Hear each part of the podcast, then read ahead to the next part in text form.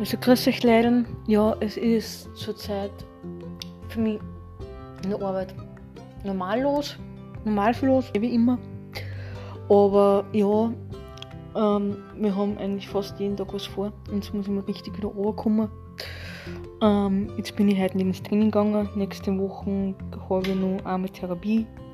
Und am Mittwoch haben wir eine Meisterschaftssitzung, da gehe ich wahrscheinlich auch ins Training. Und dann schauen wir, wie es weitergeht, weil dann muss ich eh wieder spielen. Und ja, und dann hoffentlich wird es ein schöner September noch werden. Jetzt Training ist gerade draußen, heute ist schier geworden. Gestern war es noch relativ schön, gestern war es Sommer, heute ist schon ähm, Herbst.